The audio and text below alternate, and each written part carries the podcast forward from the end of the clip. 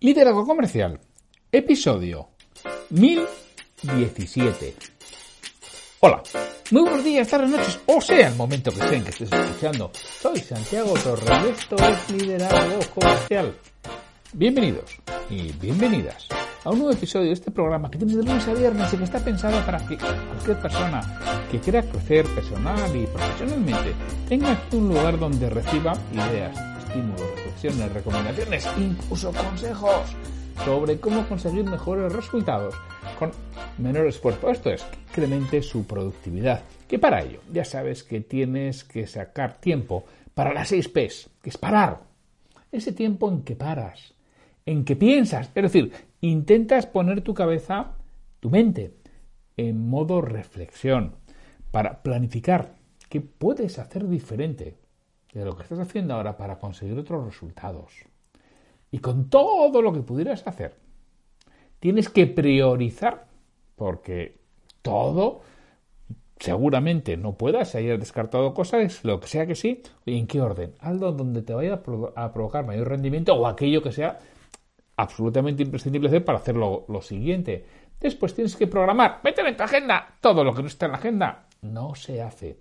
Y a veces, aunque esté en la agenda, no llegas a la sexta P. Producir, ponerlo en marcha.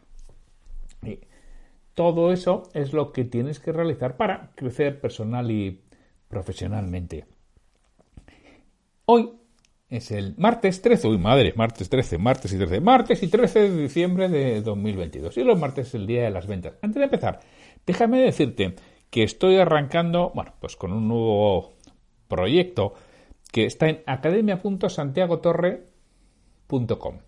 Ahí, si te registras, que es gratis registrarte, tendrás un audio de un caso real de persuasión. ¿Cómo conseguí yo persuadir hace ya 14 años? Y cuento el caso real. Es un audio de 13 minutos. Bueno, al final dices, pues es como un episodio del podcast. Pues sí, y además creo que ya lo he contado en algún episodio del podcast. Pero bueno, lo tienes ahí si lo quieres. Y además iré subiendo alguna cosa a lo largo de esta semana en academia.santiagotorre.com. Lo tienes y te lo puedes bajar sencillamente registrándote. Ahí, sin más. Y decía que el martes es el día de, de las ventas. Y hoy voy a contar una historia sobre ventas. Y voy a intentar explicarla. ¿no?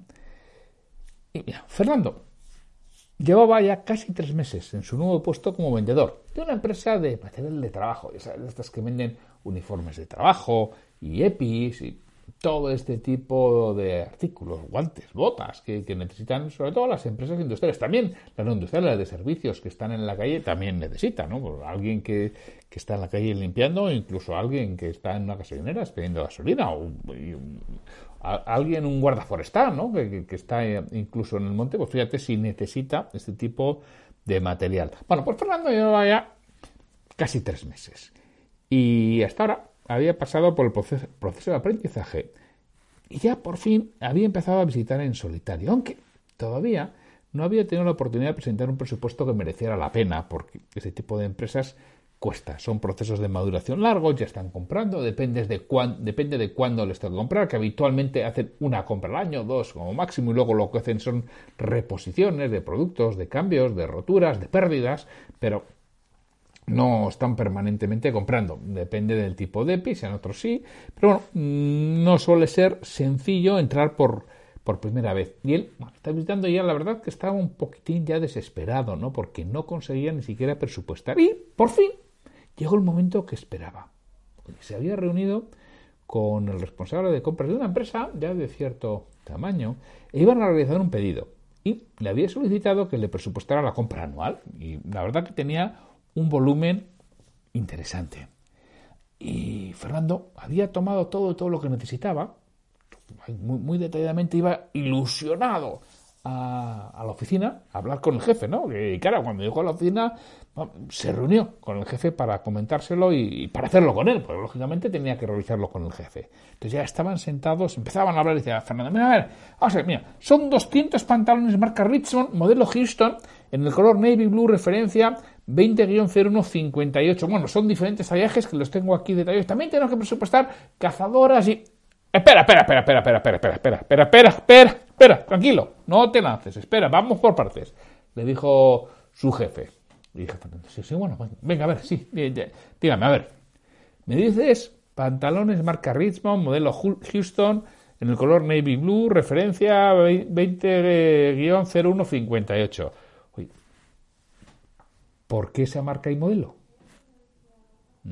Pues porque es lo que compra el cliente y es lo que quiere.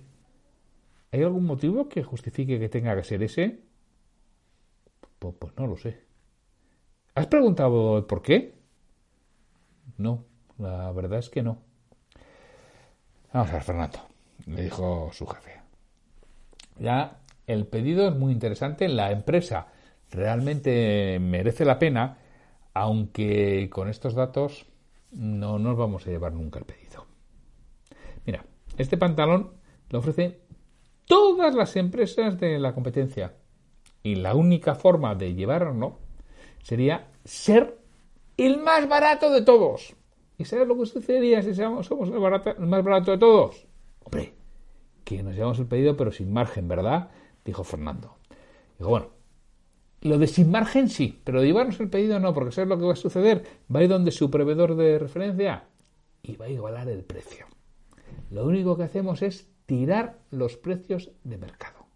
Así no podemos ir a ningún sitio, porque de esta manera lo único que hacemos es reducir el mercado, hacerlo más pequeño, a menor precio, compitiendo entre nosotros. Y eso no tiene ningún sentido. O cambiamos el modelo por otro que no pueda comparar o no sea tan sencillo de comparar, o en aquel que realmente nosotros seamos competitivos, o es que no vamos ni a presupuestar. Porque no tiene, mm, no tiene ninguna viabilidad. Y, hombre, ya sé que si no has mantenido esa conversación con el cliente es complicado, pero tenemos que intentarlo intenta conseguir una cita en la que vayamos los dos y vemos cómo lo vamos realizando, porque tenemos que ver las posibilidades reales que hay para otro modelo.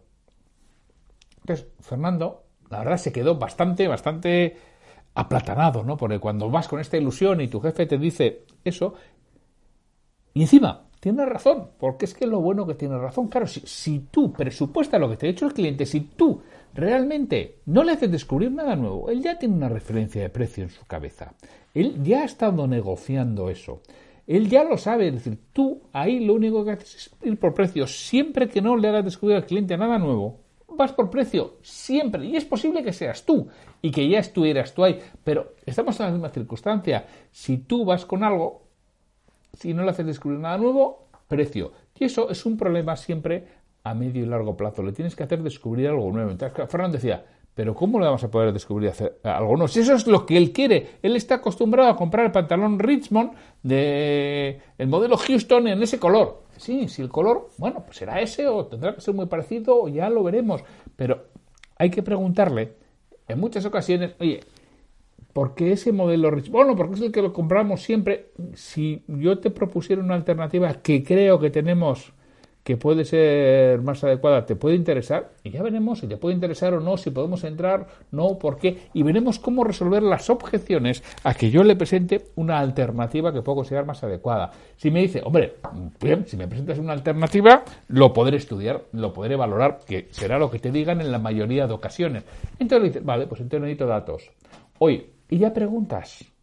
Y preguntas por las características y que si tú sabes los productos, por el número de bolsillos, por la calidad del material, de la tela, por el corte, bueno, por lo que sea con todo ese tipo de pantalón y por supuesto, luego con el resto que venía, con cazadoras, con camisetas interiores, con botas de seguridad, exactamente igual. No puedes ir a, a precio en todo y además con que capies algo de todo el pedido, ya podemos entrar a valorar y por lo menos podremos entrar en ese cliente y nos podemos llevar eso. Quizá las botas se las siga comprando otro, quizá las cazadoras se las siga comprando otro porque no tenga una alternativa, pero lo que tengo que buscar es siempre la alternativa, porque si te vas a limitar a recoger el requerimiento del cliente y hacerle un presupuesto, no eres un vendedor, eres un despachador o un recoge pedidos y ahí no aportas valor. Y todo lo que vendas será por precio bajo. Y así te aseguro que tienes los días contados. Tienes que hacerle descubrir algo que no sepa o vas a competir por precio. Y para eso no se necesitan vendedores, para eso se necesitan vendedores. Hace 15, 20, 25 años, 30 años que no había Internet, o si lo que había era poco extendido, no había un, gran volumen de webs, eh, estábamos hablando de un mercado local. Bueno, pues ahí indudablemente cuanto más visitabas, ahí sí que jugaba la estadística, cuanto más puertas eres capaz de tocar, como la información que tenía era escasa, no era sencillo, se limitaba a un ámbito pequeño y escaso, no era fácil producir, no era fácil importar, no, era fácil casi nada. Y con muchas visitas, al final acabas vendiendo, que era lo que sucedía en los años 80 y 90 del año pasado, del siglo pasado. Lo importante era visitar. Hoy en día, eso, si es que la visita, fíjate la cantidad de visitas que se pueden hacer hoy en día por una videoconferencia. Se pueden hacer hoy en día por, teléfono. Se pueden hacer hoy en día por internet. Fíjate tú la cantidad de contactos que, que podemos tener. Eso ya no lo podemos hacer así. Tenemos que cambiar y tenemos que cambiar de forma clara y tenemos que pensar que tenemos que aportar ese valor y tenemos que conversar. ¿Cómo consigo esa conversación con el cliente? Lo primero que necesito en el caso de Fernando, lo primero que necesita Fernando que llega a un, a un mercado nuevo es conseguir sintonía con esos clientes. Y la sintonía la consigues por los puntos que te unen, que hoy puedes buscar a través de Internet, en LinkedIn, en Facebook, en Twitter, en Instagram. Fíjate tú lo que puedes conseguir de información de alguien. Yo no te digo que si a ti no te guste el golf no juegas al golf y la otra persona juega al golf y digas que juegas al golf, eso no vale para nada, eso es un engaño y se coge antes al mentiroso que al cojo. Eso no tiene sentido alguno, pero ya habrá algo con esa persona que tengas en común y a partir de ahí vas a, generar sintonía. Si no tienes nada en común con esa persona, en la visita, observa Fíjate qué es lo que puede estar dependiendo de esa persona. Y oye, elógialo, por supuesto, de manera real. Yo muchas veces cuando me reúno con directores comerciales, normal, habitualmente, es que la parte de comunicación esté bajo su paraguas o tengan una relación bastante estrecha, ¿no? Entonces, ¿qué hago? Llego, espero, miro los catálogos que suele haber en la sala de visitas, suele haber abajo, también donde entras en la entrada, suele haber a veces unos expositores con catálogo, los mira, hombre, que ve, catálogos hechos en los 90. Pues ya está, pues con esto no puedo hablar, tendré que buscar otra cosa que tenga sintonía. Oye, catálogos nuevos, atractivos, con un buen diseño. Oye, pues lo coges. Oye, por esto, he estado ojeando para ver qué hacéis y los catálogos. Oye, por esto, son chulos los catálogos ¿eh? y buenas fotos. Y...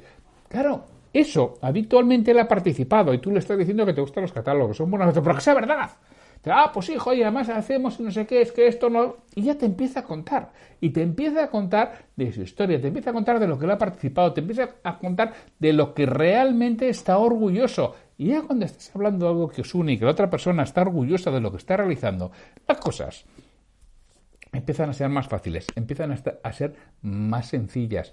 Y a partir de ahí una vez que has generado esa sintonía, tendrás que empezar a hablar. Pero no hables de ti, no le presentes tu empresa, no le presentes tus productos. Lo puedes presentar de forma somera si la otra persona te lo pide. Pero vosotros, primero, por nosotros le dedicamos nada, una frase de 30 segundos, 40 segundos. Y ya pasas a preguntar. Tienes que liderar tú la conversación. En la conversación se, se lidera preguntando. Pregunta.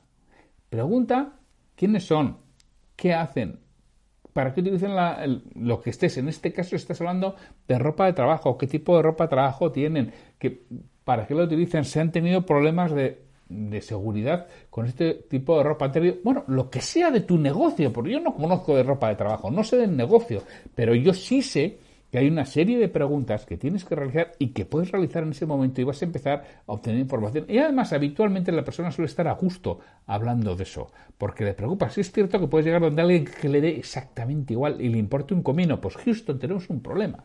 Si le importa un comino el producto que vende, ya lo sabes que o consigues que le importe o el precio va a ser el factor fundamental. Y no tiene por qué ser el precio más bajo, ¿eh? porque puede ser el precio medio, el precio más alto, porque en función de lo que esa empresa está acostumbrada, porque hay empresas que no compran el precio más bajo, hay empresas que compran siempre un, precio alto o compran la gama alta, siempre. O sea, si fuera precio más bajo venderían, no sé, los, los coches Tata o los chinos, no sé cuáles son exactamente los vehículos más baratos. Y no es así, porque resulta que eh, Volkswagen vende, eh, Mercedes vende, Audi vende, BMW vende y, por supuesto, ¿qué quieres que te diga? De Renault, de Ford, de Peugeot, de Citroën, fíjate si venden, ¿no? Y venden bastante más habitualmente que los Tata o, o incluso los Dacia.